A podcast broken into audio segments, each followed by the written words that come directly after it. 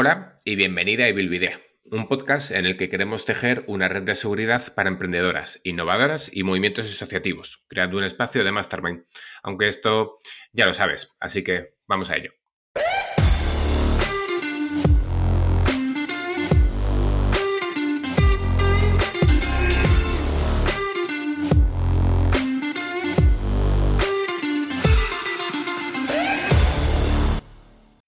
Estáis escuchando este episodio porque es en abierto, lo cual quiere decir que hay algunos cerrados. Algunos a los que acceden esas personas que están suscritas al podcast de la web, personas como Rafaela, a la que conocemos un poco más hoy. Rafaela, si estás ahí, pronúnciate. Hola, ¿cómo estás? Pues sí, sí que está por ahí. Pues mira, deseando conocerte un poco más, Rafaela, porque sí que hemos hablado alguna vez por Telegram, eh, tanto en la parte del grupo de Mastermind como en privado pero bueno, aún no, nos habíamos puesto cara, al menos, o aún no habíamos hablado de forma directa, así que vamos a ver. Primero voy a presentarte. Rafaela es dietista nutricionista, está en Gandía, en la comunidad valenciana, y desde que se graduó ha trabajado como nutricionista en diferentes sitios, consulta presencial, farmacia, online. Ahora mismo es autónoma, como gran parte de la profesión, y trabaja como NutriRaf en su propia consulta online, o más bien de forma online. De forma online. Primero de todo, Rafaela, esto que acabo de decir sí que te representa, ¿no? ¿O quién eres? Cuéntanos un poco quién eres. Vale, pues a ver, a nivel de trayectoria, desde que empecé a estudiar y todo, eh, yo me gradué, como bien has dicho, en 2019. Yo siempre he sabido que quería dedicarme a alguna profesión sanitaria, pero bueno, cuando te toca decidir no sabes bien por dónde tirar. Pero bueno, yo soy de Argentina y en 2015 o así me fui a visitar a mi familia de Argentina y ahí descubrí por primera vez, 2012, perdón, descubrí por primera vez la profesión porque mi tío es nutricionista. Y pues vi un poco lo que era la consulta, etc. Y luego cuando en bachiller te toca pues pensar un poquito en qué te puedes dedicar, eh, pues empecé a mirar el plan de estudios de la carrera y me llamó la atención. Luego me metí en la carrera y sin saber muy bien si me iba a gustar o no, porque luego con 18 años te plantas a decidir a qué te vas a dedicar el resto de tu vida y, bueno, puede salir bien o muy mal. Y en mi caso, pues nada, me gustó y cuando me gradué en 2019, yo soy una persona que no puede estar quieta, entonces enseguida me puse a mandar currículums, a ver en qué dónde podía trabajar, pero claro, entras en el círculo de que sin experiencia pues no te suelen coger en muchos sitios. Y bueno, mi, primer trabajo fue en una farmacia, por contactos de mi madre, pues me dieron la oportunidad. Duré muy poquito porque enseguida me llamaron de una clínica de nutrición. Y bueno, en la farmacia sí que es verdad pues que me ayudó mucho a romper esa barrera con el cliente, que nunca la habías tenido y al final en la carrera tampoco te dan esa formación, esa parte de la profesión, digamos. Así que nada, contenta por ese lado, pero bueno, tampoco cojaba mucho en una farmacia.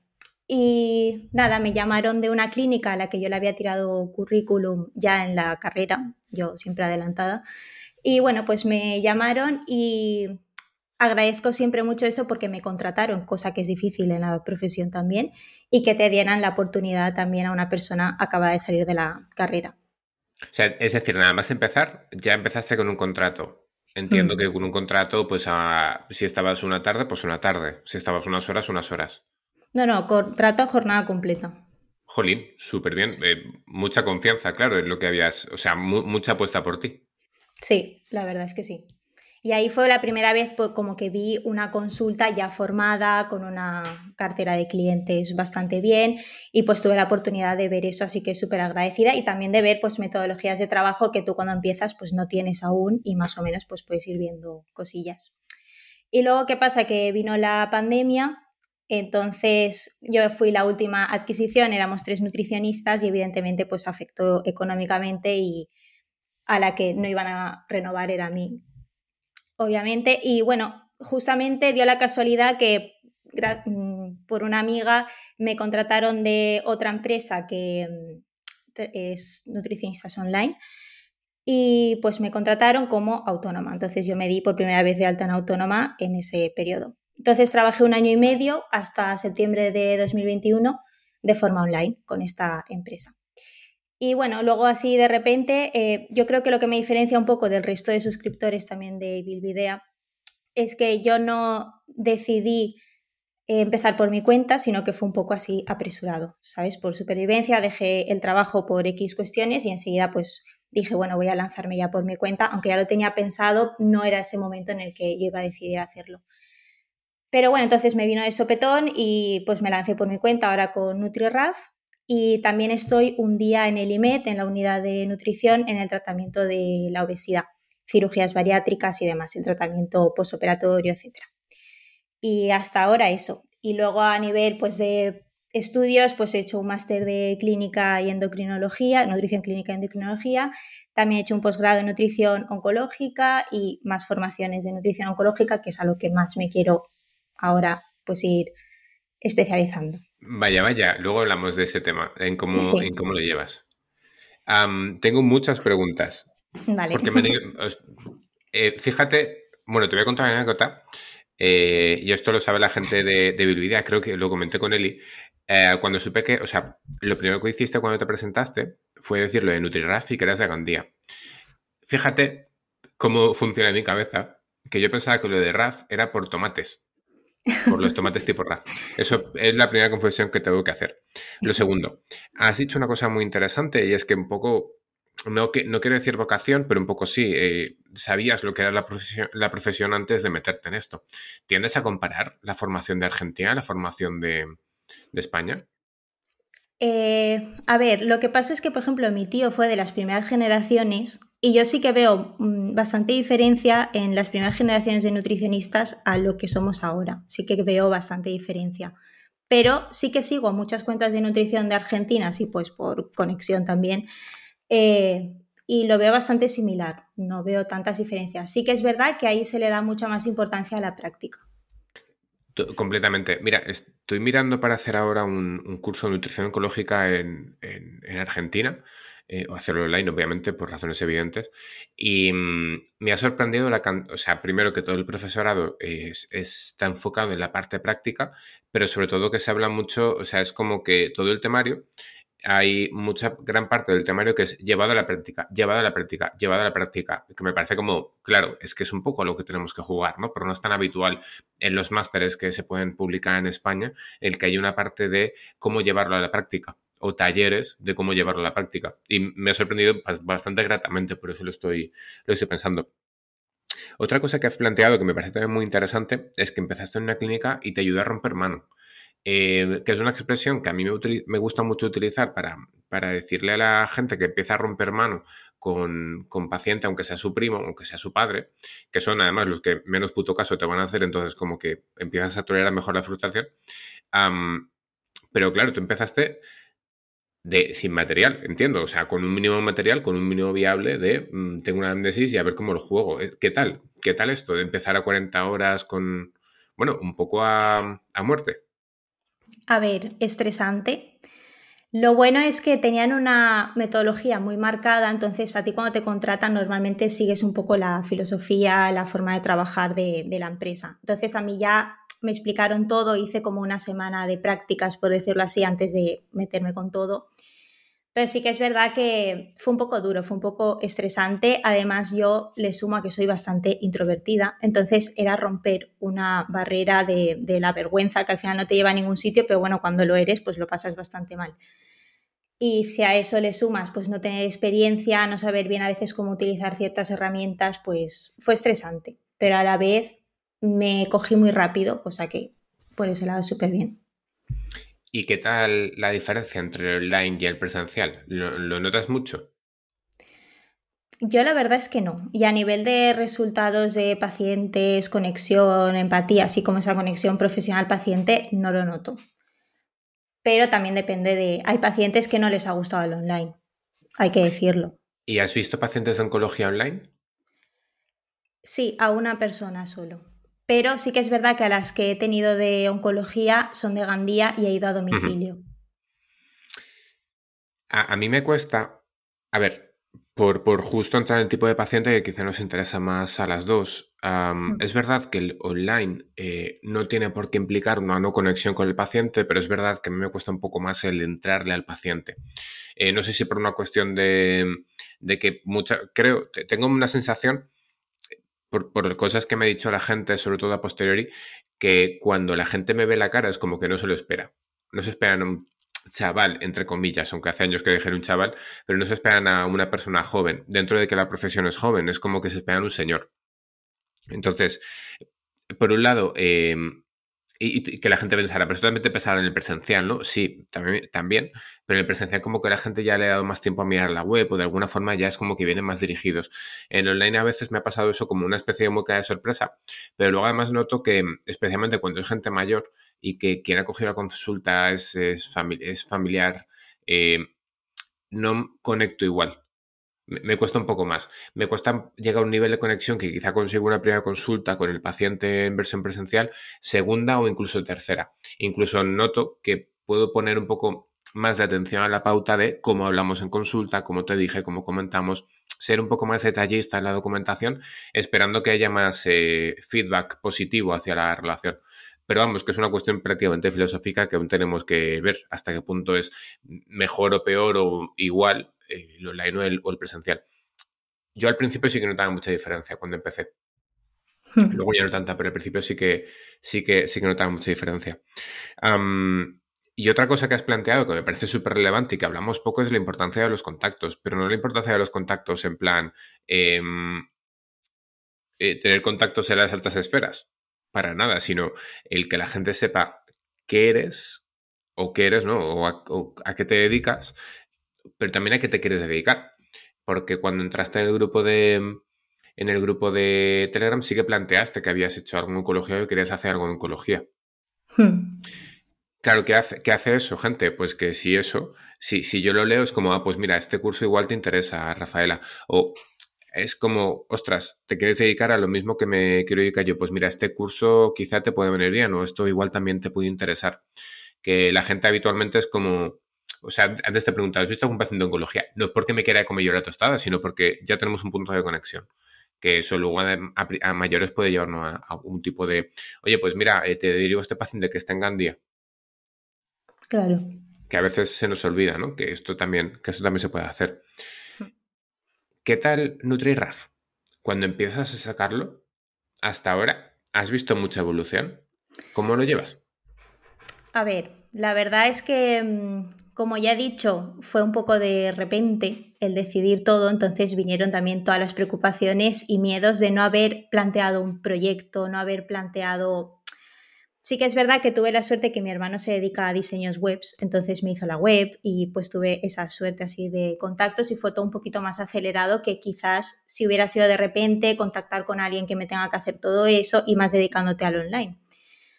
Luego sí que es verdad que estoy notando que cuesta mucho llegar a la gente. Yo pensé que iba a costar menos.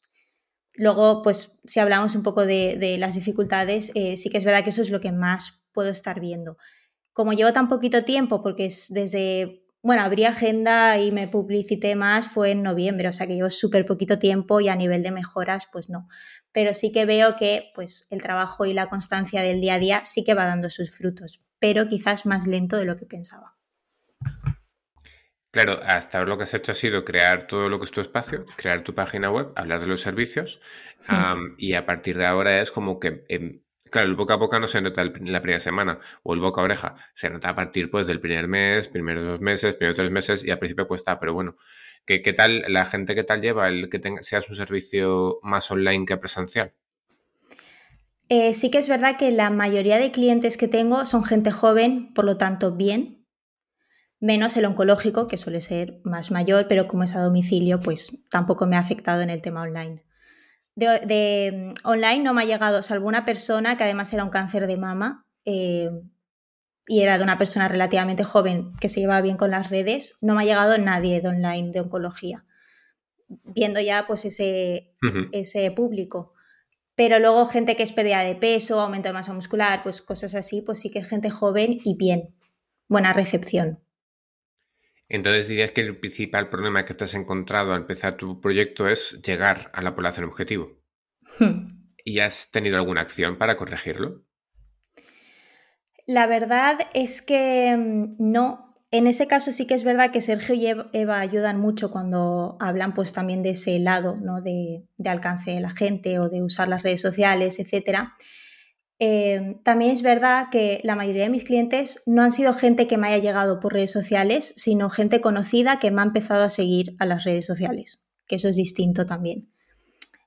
Em, la verdad es que no he hecho nada pero sí que estoy reflexionando mucho y valorando qué otras, otras vías o qué otros métodos puedo utilizar para llegar a la gente.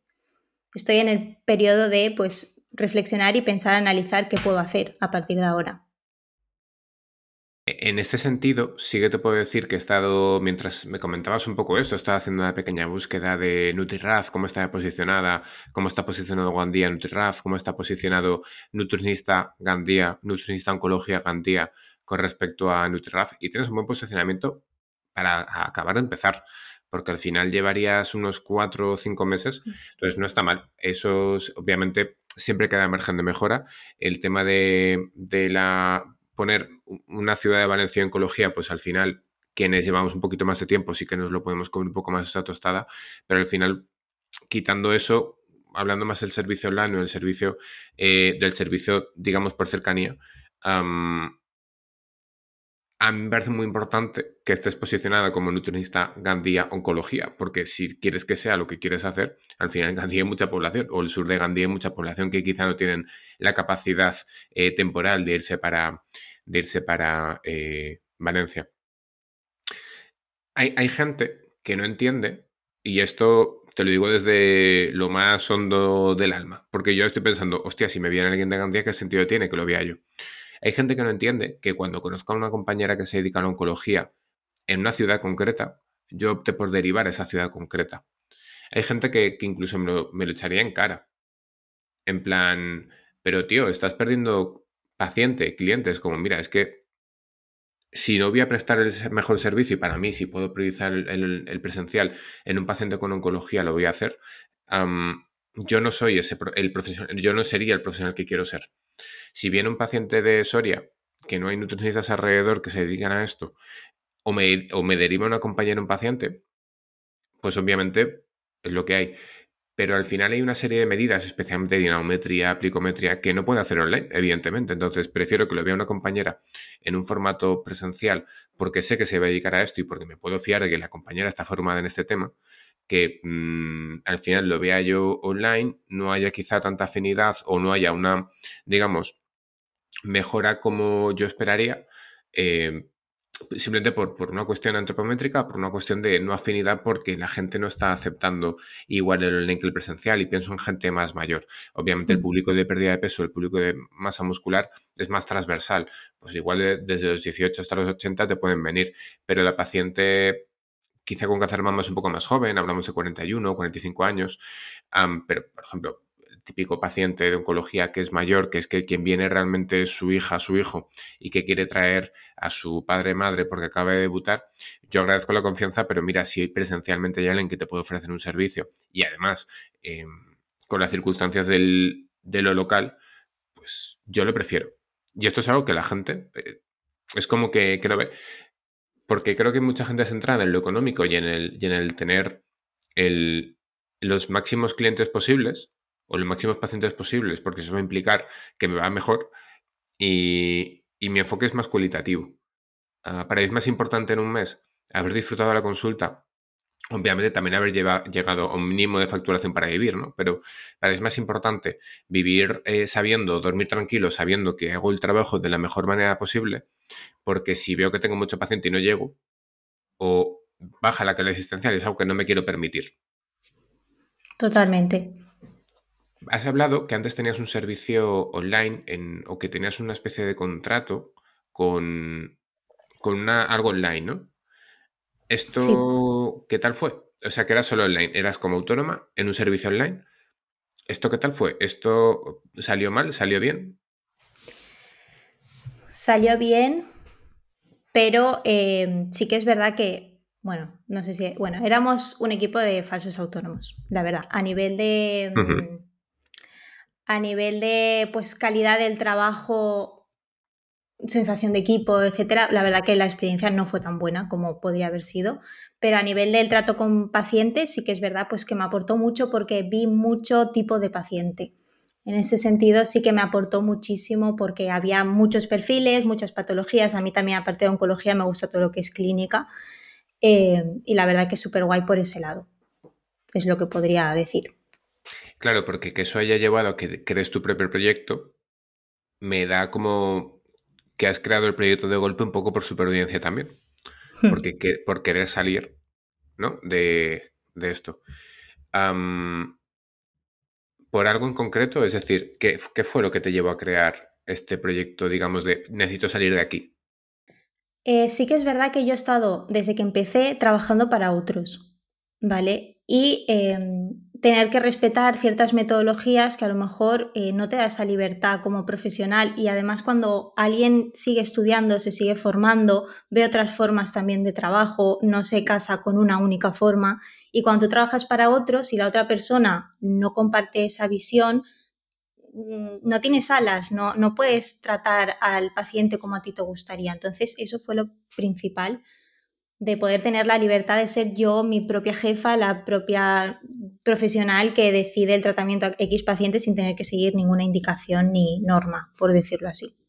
La libertad profesional, es decir, el, si a mí me ha pasado también el que me digan, no, dieta mediterránea. Por ejemplo, cuando trabajaba en el hospital, las recomendaciones se basaban en, para, sigue una dieta mediterránea, dos puntos. Y es como, ya, pero ¿y si este paciente igual ni siquiera sabe lo que es la dieta mediterránea? ¿O si es una persona de fuera de España? ¿O si es una persona eh, que es vegetariano? Eh, es, que es como se, se ponía la etiqueta, ¿no? Entiendo que al final se ponía la etiqueta porque metodológicamente era lo que se buscaba alcanzar. Imagino que en este caso, si no se respeta tu libertad profesional, dijiste, pues mira, esto en algún momento tiene que cambiar. Exacto. ¿Y en qué momento decides incluir, en meterte en NVIDIA? ¿Cuando estabas empezando tu proyecto? ¿Después? No. No, a ver, yo os escuchaba trabajando online, porque sí que es verdad que el trabajo online es un poco solitario a veces.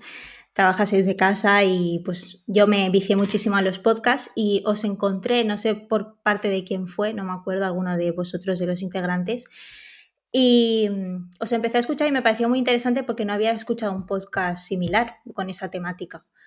Y yo sin tener pensado ni siquiera pues emprender por mi cuenta, pero ya aún así me interesaba. Y luego justo cuando decidí empezar por mi cuenta dije, mira, me viene súper bien. Además, eh, toda la información que dais de forma gratuita a mí me parece ya súper valiosa y sabía que si pagando 5 euros, que al final eso ni te saca de pobre ni te hace más rica, era como una forma también de agradecer esa información que nos dais y que no, sabía que no me iba a arrepentir de, pagarlo porque más interesante sería y más salseo a lo mejor en ese sentido de, de poder sinceraros también de otras formas. Y ahí decidí pues apuntarme. ¿Y es una inversión que volverías a hacer? Sí, totalmente. podemos estar, podemos estar, y esto, este corte eh, él y Eva, su invoco, este corte lo vamos a sacar. ¿Podrías ¿Podríamos decir que NutriRafa es, digamos, el primer, em, la primera semilla del invernadero que echa flores? Totalmente. Pues qué bonito, porque al final es una cosa que muchas veces hemos planteado, que de alguna forma eh, esto era lo que queríamos, ¿no? El que la gente realmente viera o evaluase su calidad de vida o calidad en lo que estaba haciendo para decir, pues me tiro por aquí o no, no, por aquí no que animase a la gente a salir del cascarón. Así que, muy bien. A, mí ya me has hecho la semana. muy bien. Y, mm, ¿qué o sea, y yo creo que ya que estamos en la parte abierta, mm, ¿dirías que hay más salseo en la parte cerrada? Sí. Pues esto para que la gente también lo sepa, que, aquí, se pierde un poquito el tomate, el tomate está en otro sitio. ¿Y en qué te está ayudando en concreto Ibilvidia? Es decir, de, la parte, o sea, quitando que te metes en Ibilvidia, pero sigues en la comunidad, ¿en qué te está ayudando? Bueno, lo principal es sentirme acompañada en un proceso que nadie, o sea, se dice poco, pero es duro el ser autónomo, el emprender, hay muchas preocupaciones, muchos miedos. Y el ver que a lo mejor personas referentes, como los podéis ser todos vosotros los principales integrantes, que lleváis mucho tiempo ya en el mundillo y habláis con mucha transparencia de el equivocarse, el decir, mira, pues yo planteé este curso, pensé que se iba a apuntar muchísima gente y luego no se apuntó nadie. La gente no habla de eso, siempre te intentan vender, mira, haz esto como lo hice yo y vas a tener un montón de clientes. Y no, vosotros habláis de ese lado también de el aprender a, fracasar y que de ese fracaso se pueda aprender y pues valorar otras opciones de, para intentarlo otra vez. Es como que decirlo así, como que os desnudáis en ese sentido y yo creo que eso es lo que me hace conectar bastante con, vosotros. Eso principalmente. Y luego lo segundo es eh, que me hacéis plantear las cosas. Porque, por ejemplo, la otra vez que os dije que hablasteis de, en el episodio este de en cuánto tiempo entregáis el material, yo os dije por Telegram que yo lo hacía en tres días y gracias a ese podcast pues me planteé algo que ni siquiera me había planteado nunca cambiar, lo daba ya por hecho. Entonces a mí que alguien me haga replantearme las cosas, que no quiere decir que luego lo haga como vosotros, pero pues por lo menos lo reflexionas y puedes valorar otras opciones. Que en ese sentido no había un espacio antes para compartir ciertas cosas, más allá de, de que conoces a la gente en una jornada, hablas de tu metodología, incluso te reconocería que hace no tanto tiempo, quizá cuatro o cinco años, hablar de metodologías era relativamente raro, porque mm, era como que la gente, si le funcionaba lo suyo, no quería, no quería compartirlo. Era como, no, no, eh, me lo quedo yo porque es mi modo de trabajar. Creo que ahora esto no pasa. No sé muy bien si porque la pandemia ha cambiado un poco el, el cómo lo hacemos y queremos ahora ver cómo lo hacen otros y no nos importa tanto ceder información a cambio de que nos la cedan también, pero es verdad que, mm, que bueno, me, me alegro también en ese sentido porque además el argumento que te dábamos era eh, que tu tiempo valía. Entonces, hmm. que la reflexión parta de, oye, que mi tiempo vale dinero y que mi tiempo vale y mi conocimiento vale, más cuando te has seguido formando después de salir de la carrera, es eh, garantía de que te estás respetando. No solo como profesional, sino también como persona que eres. Eh, porque si no respetamos nuestro tiempo, ni nuestros salarios, ni lo que hacemos, al final, ¿cómo vamos a pedir cierto respeto también por ciertas cuestiones que planteamos, ¿no? Te pongo un ejemplo. El... Y esto es que a mí me pasa, te dirá que todas las semanas yo lo tengo, que trabajar. En las condiciones de cancelación de Aleris pone si que con 24 horas de antelación eh, no cancelas la cita, oye, que lo miramos, que, se cobra, ¿no? Esto si, si se te olvida. Sin embargo, ha habido veces que los pacientes te escriben de cambio la cita y tú le cambias la cita sin replantearte que, el, por qué, ¿no? Preguntarle, oye, ¿todo bien? Yo simplemente pues cambio la cita, ¿no? Y es como, porque tienes unas condiciones de cancelación, pero cuando el paciente te, tienes, un, tienes unos cambios, no estás optando por unas condiciones de, cambios, ¿no? Hmm. por, qué tratamos diferente al cambio que a la cancelación? Porque no queremos perder esa cita. Y creo que es como el siguiente paso, ¿no? Ya tenemos todas claro que las consultas canceladas con menos de 24 horas de antelación o consultas en las que el paciente no aparece, esto es mi tiempo, me has tratado mal, lo tengo que cobrar, pero no nos pasa tanto con los cambios. Creo que es como el siguiente paso, que es una reflexión que seguramente haremos en algún momento. y al final todo esto nace porque ya tenemos tiempo para pensar en esto, porque lo otro está asumido. Pero qué difícil ha sido asumir que las consultas, o sea, que el tiempo que la gente nos vacila también hay que cobrarlo. Qué difícil ha sido, pues aún nos quedan otras cosas que seguir pensando. Hmm. Continuando contigo. Hemos hablado mm, de, que hace cuatro meses que estás con esto, que ya empiezas como a ganar cierta, eh, al menos reputación online en el sentido que buscando ciertas palabras clave en Google ya empiezas a salir. Seguramente te estarán empezando a llegar tus primeros eh, pacientes barra clientes por el boca a oreja. Hmm. ¿Cómo quieres seguir? Es decir, ¿cuáles serían tus objetivos? Eh, más tus objetivos a conseguir. A ver, mi objetivo principal es poder poquito a poco que el oreja a oreja o el boca a oreja sea más en el paciente oncológico, poder posicionarme también en ese sentido. Ya no es posicionarme como la superestrella de la oncología para nada, sino poder llegar a personas a lo mejor que estén cerca o poder ayudar. Mi, mi, objetivo principal es ese, poder dedicarme a la oncología porque es algo que vocacionalmente pues me gusta mucho. Y luego también tengo como objetivo eh, eh, descentralizar un poquito a que los ingresos no sean únicamente con consulta, sino a lo mejor hacer algún tipo de taller o hacer algo más grupal, otro tipo de actividad que aún no me he planteado bien y también me pica mucho la curiosidad últimamente la investigación. Poder meterme un poquito por ahí. Pues investigación, oncología, seguramente sean cosas que van de la mano. ¿Tienes algún contacto, ya que hemos hablado tanto de contacto, ¿tienes algún contacto que te podría ayudar en este sentido? Por ejemplo, estoy pensando en el Hospital de Gandía, que creo que sí que hay una nutricionista que, bueno, una farmacéutica que creo que también es nutricionista que se dedica a temas de oncología. Pues no, no, no la conocía. De contactos así de oncología, pues solo te conozco a ti por Ibilvidea y bueno, por cursos que he hecho tuyos. Y eh, a Bianca Muresan, la tengo también como contacto por una formación que he hecho con ella también. En la Comunidad Valenciana también está Victoria Martínez Góngora, que aunque está entre eh, bueno, Portugal, Lisboa, ahora eh, está en Elche. Quiero decir que hay gente y que cada vez somos más gente que realmente estamos apostando por este, por este campo.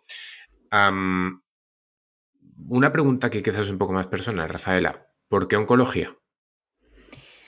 Pues mira, eh, sí que es verdad que mi madre siempre ha estado asociada, ha sido voluntaria de asociaciones de oncología, pero de ir a lo mejor a charlar con ellas, a hacer pulseritas, a hacer cualquier cosa y siempre me ha transmitido un poquito esa parte más de, del voluntariado, por decirlo así.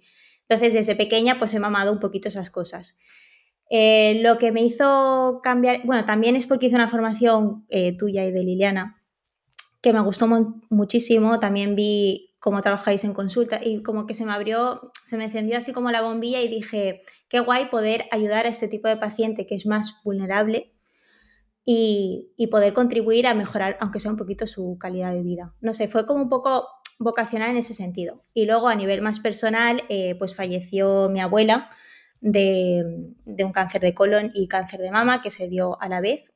Tampoco hace mucho, yo ya estaba estudiando para oncología, pero fue como que hizo eso, ese punto que dices, yo quiero que no le pase a nadie lo que le pasó a mi abuela, que igual fue operarse cuando no tendría que haberse operado porque estaba desnutrida, poder contribuir a, eso. La verdad, eso fue como eh, a nivel más personal lo que dijo, yo quiero dedicarme a esto.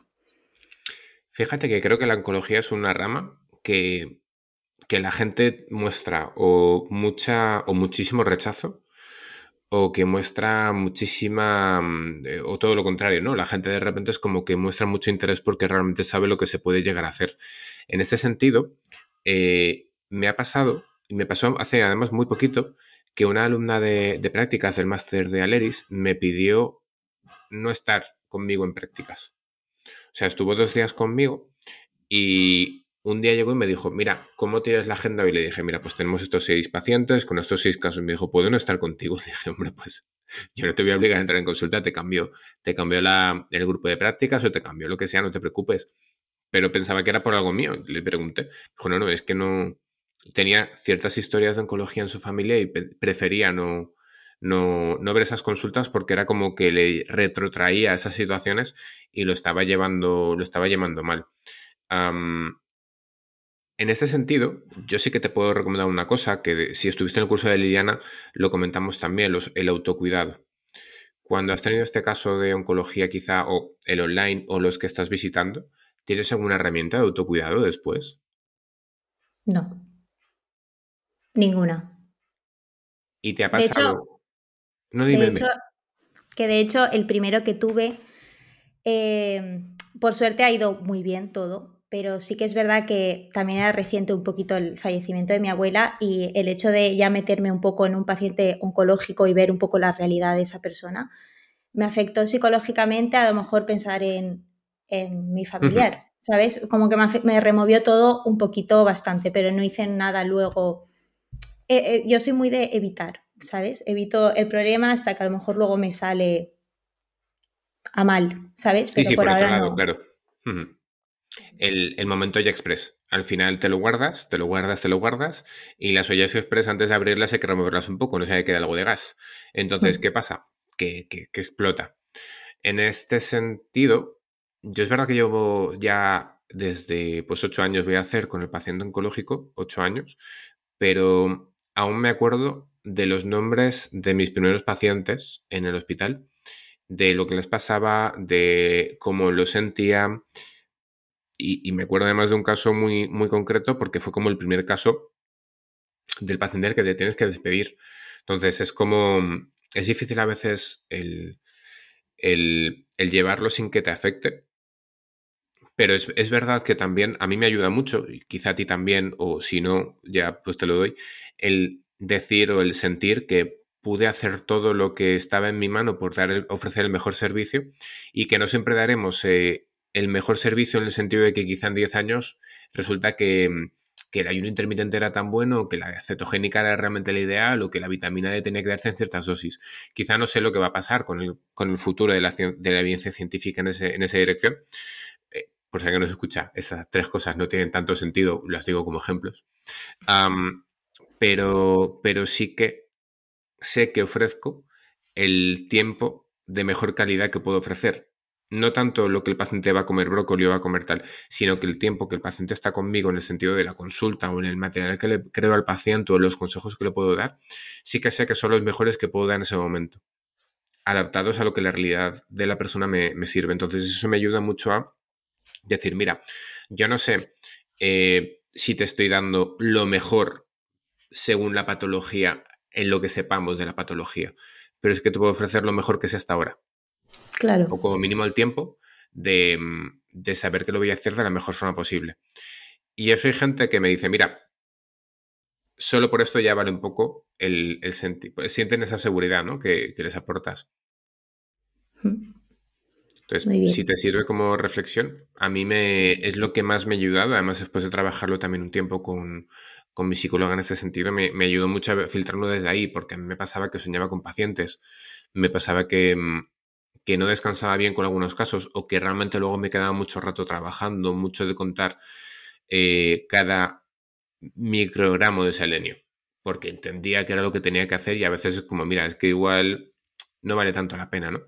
Y a veces me lleva mucho a una frustración interna de es que quizá no soy tan como debería ser, pues esta cosa del impostor que a veces tenemos todas un poco de serie, ¿no? Más cuando tenemos que sobrevivir en, eh, eh, fuera de hospital. Aunque el trabajo hospital, eh, de hospital y fuera de hospital es, bastante diferente. Volviendo, volviendo a ti, volviendo a NutriRaf, volviendo a, a Rafael a nivel video, mm, este es un podcast abierto, es decir, nos estará escuchando gente que habitualmente no escucha los podcasts cerrados que no está en el grupo de Telegram o que simplemente por alguna razón pues no dado el paso de, meterse en la parte premium. ¿Qué le dirías a esta gente? Le diría que se suscriban. no, en serio. A ver, les diría que sí, que se no Esperaba menos, no esperaba menos. que se suscriban y que la verdad que es una. que es un círculo muy guay.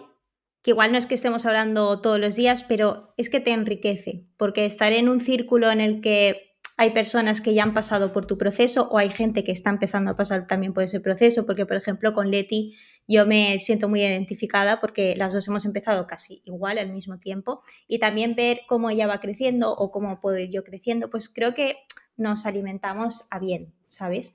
Y sobre todo eso, vosotros, eh, que es todo un aprendizaje y cada comentario que hacéis, eh, pues tú le puedes dar una vuelta en tu cabeza o te puede hacer cambiar un poquito la opinión o bien pues te puedes seguir manteniendo firme en tu pensamiento, pero sabiendo que hay otra forma de, trabajar. No sé, creo que es enriquecedor el simple hecho de, que entre todos podamos aportar cosillas que, que nos hagan mejorar como profesionales y como persona. Y también una parte que me gusta mucho es que vosotros no tenéis por qué tener la misma opinión de todo, que hay veces, por ejemplo, Eli y tú, la otra vez justamente escuché un episodio eh, que estabais disconformes en una cosa, pero siempre como desde el respeto y, que le dais al, oyente pues la opción de ver que hay dos formas de trabajar y cada uno pues al final a lo mejor yo me puedo relacionar, o sea, por, también por el ámbito en el que me quiero especializar, me puedo sentir más identificada contigo que otra persona más con ella. ¿Sabes? No sé, creo que es la riqueza en sí de, de tantas personas y tantas experiencias. ¿Y a la gente del grupo? ¿Le dejas algún mensaje a la gente de Telegram? Mm. Pues ahora mismo a la gente de Telegram. Pues a lo mejor a los que están empezando, que igual pueden tener los mismos miedos que yo, que es el síndrome del impostor, que es eh, el miedo a la, a la, ¿cómo se dice esto? A la incertidumbre, eh, pues que al final mm, incertidumbre tenemos todos, o sea, todos los seres humanos, nadie puede saber cómo va a ir el futuro y que al final lo que considero que hay que hacer que es eh, vivir el presente, intentar hacerlo lo mejor posible en el presente, utilizar todos los recursos que tengamos y que el futuro pues ya se verá y que al final pues los esfuerzos de hoy seguramente mañana darán sus frutos y que seamos pacientes y conscientes de confiemos en que lo estamos haciendo bien y si no pues ya mejoraremos. Y, hay un miedo también, creo, que es la facturación negativa, ¿no? El miedo a que el trimestre te salga a devolver prácticamente. pero al final de eso también se sale. Creo que todas las que hemos empezado un proyecto, las que hemos empezado con siendo autónomas o hemos empezado en ciertos servicios, al final, pues eh, las cuentas no te salen al principio, pero poco a poco sí que te empiezan a salir un poco más. hay gente que me dice, por si esto también os... Lo digo porque es verdad que mi época autónomo fue cortita, pues estuve solo siete meses, pero lo que va antes de ser autónomo va, son cuatro años de absoluta precariedad donde cobraba totales cero euros por mi trabajo, ¿no? Yo colaboraba con un hospital porque decir que trabajaba implicaba un contrato y parece que, que, no, que no estaba trabajando. Tengo cuatro años en vacío en el, en el currículum donde supuestamente estuve, estuve en un hospital, pero claro, no tengo ningún documento que me referencia, ¿no? De hecho, pongo en mi currículum vinculación no laboral, por poner, por poner de alguna forma. Eh, y aún así hay gente que dice que tengo suerte, porque ahora mismo tengo una cierta seguridad económica, una cierta estabilidad laboral. Em, yo no sé si es suerte o no suerte, sí que creo que estuve en el momento indicado, en los momentos quizá pues en fin, pues que al final, a veces también, pues contactos, todo esto, ¿no? Pero, mm, pero al final el tiempo da estas cosas. Al final em, es permanecer y permanecer es garantía de crecer y que a veces parece que se nos dice poco, ¿no? Eh, hay que tragar mierda con pala.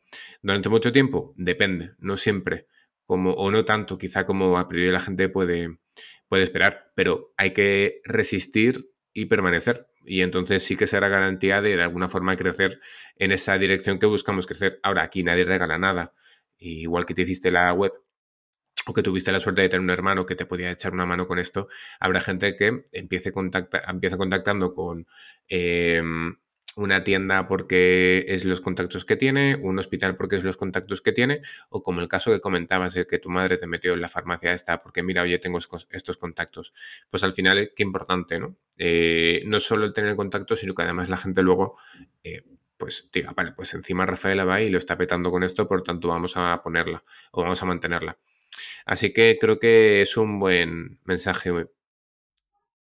Resistir para existir o, resistir para crecer, eh, mantenerse para crecer. Así que em, creo que en ese sentido me gustaría, Rafaela, y eso lo voy a plantear a la gente del equipo, el, hoy es, estamos grabando el 7 de febrero de 2022, a ver qué tal el 7 de febrero de 2023.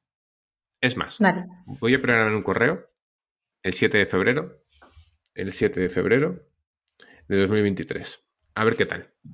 Y, no sé si Bilvidea existirá dentro de un año, espero que sí. Si es así, eh, que queda pendiente. Y si no, pues, si no existiera Bilvidea como por, lo que sea o como lo que sea, pues ya quedaremos, echaremos un café en Gandía, que tiene una playa bonita. Muy bien. Creo que hasta aquí. No sé si quieres dejar algún mensaje final. No, yo creo que lo he podido decir más o menos todo. Y contenta con la entrevista. Estupendo. Pues lo dejamos así. Muchísimas gracias, Rafaela, por haber participado y habernos contado quién eres y cuál es tu proyecto. tenía puesto en la escaleta, pero además creo que es de, creo que te lo puedo decir de verdad, eh, que, es, que es un lujo que estés tecleando y dándonos feedback tanto por redes, pero sobre todo por, por aquí. Y si alguien más, un poco el mensaje de marketing, que si no, eh, la gente de Proyecto Púrpura me dice, pero tío, ¿qué haces? ¿De qué va esto? Eh, si alguien nos está escuchando y quiere estar donde está Rafaela, pues quedan cosas para hacer, pero una de las cosas que ya puede empezar a hacer es que tiene que formar parte del equipo de Video y eso es eh, por 5 euros al mes se puede apuntar a Video Premium. Además ya sabéis que Rafaela pues lo estaba recomendando y no le hemos pagado para que lo diga. ¿eh? Además, esa es la parte en la que no nos escucha tanta gente. También hablamos, pues eso, del salseo que decía antes también Rafael, que un poquito más de tomate por si a alguien le interesa.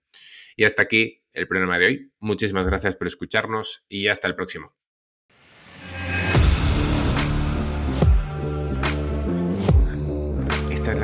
Parte en la que nosotras seguimos hablando igual como si nos escuchase. Ah. Claro, es la parte